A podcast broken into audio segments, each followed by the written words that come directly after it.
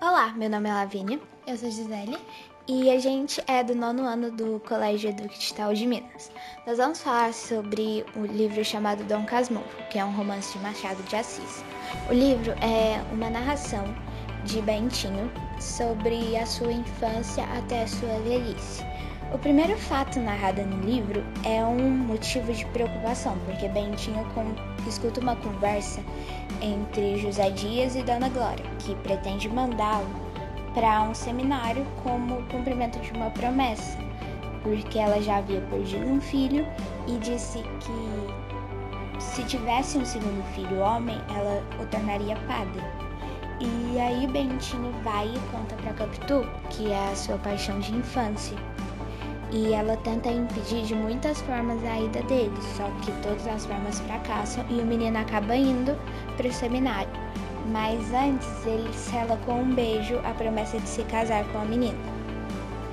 Muitas pessoas dão ênfase à questão da traição, se ocorreu ou não, mas vejo que uma das principais intenções do escritor era expor sobre a questão das classes e sobre o empoderamento da personagem Capitu.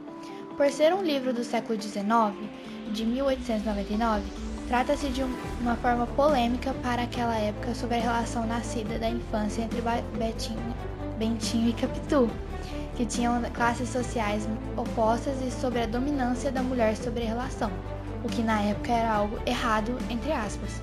O livro caracteriza Capitu como uma menina curiosa, insistente e disposta a aprender e desenvolver e se desenvolver em todas as áreas que lhe eram oferecidas. Às vezes ela tentava até mesmo é, se desenvolver em áreas que não lhe eram oferecidas por ser mulher, como quando ela tenta aprender latim, no capítulo 31, mas ela é barrada pelo padre porque ele diz não ser um idioma de menina.